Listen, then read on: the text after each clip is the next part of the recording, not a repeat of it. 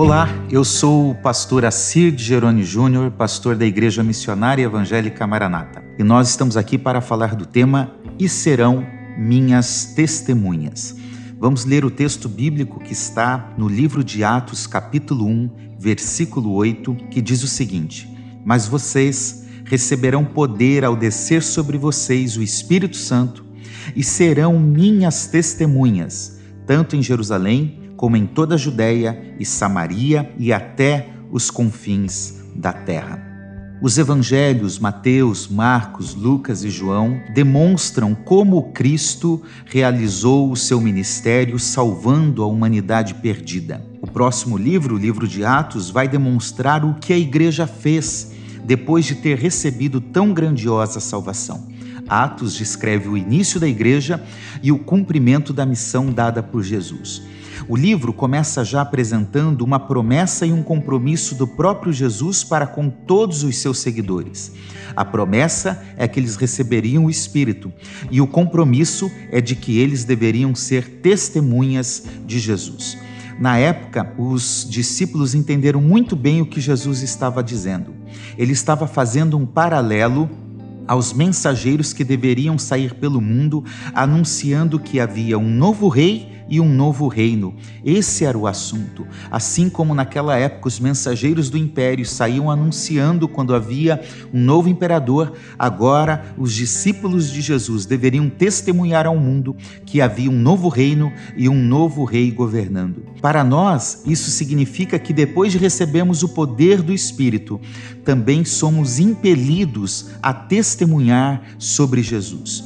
Em forma de verbo ou de substantivo, o termo testemunhar, testemunha ou testemunho aparece 29 vezes no livro de Atos. Portanto, pode até ser que muitos de nós não tenhamos o dom de evangelista, conforme nos diz Efésios 4:11, mas todos, sem dúvida, somos chamados a testemunhar sobre Jesus não é falar da nossa opinião, não é falar do que pensamos, mas é um testemunho fiel, é um compromisso encarnado na própria existência e não uma mera adesão religiosa. E só podemos fazer isso porque o Espírito Santo nos capacita e também nos envia para testemunhar àqueles que estão mais próximos e mais distantes de nós. Os discípulos deveriam começar em Jerusalém Judéia, Samaria, mas chegar aos confins da terra. Nós, os discípulos de Jesus, hoje somos chamados a começar onde estamos, na nossa casa, na nossa vizinhança, na nossa cidade e, se possível, em outras regiões. É ao mesmo tempo aqui como lá, nós somos testemunhas do Evangelho de Jesus Cristo. E como testemunhas de Jesus, nós devemos contar ao mundo tudo o que temos visto, ouvido e experimentado com muita paixão e ousadia. É isso que uma testemunha faz. Ela relata o que viu, ouviu ou experimentou. Ela relata o que de alguma forma fez parte da sua vida. E esse testemunho não é apenas verbal, ainda que falar de Jesus seja muito necessário e uma forma importante de falar e testemunhar de Cristo, esse testemunho se dá por meio daquilo que falamos, mas também por meio daquilo que fazemos. Mesmo que como um mártir, e agora quero lembrar que a palavra mártir, ela serve para descrever a palavra testemunha no grego do Novo Testamento. Então, como um mártir, nós tenhamos que sofrer ou dar a própria vida por Cristo e pela causa do Evangelho. Isto é uma testemunha de Jesus. Ela é um mártir da fé. Ela dá a vida em prol disso.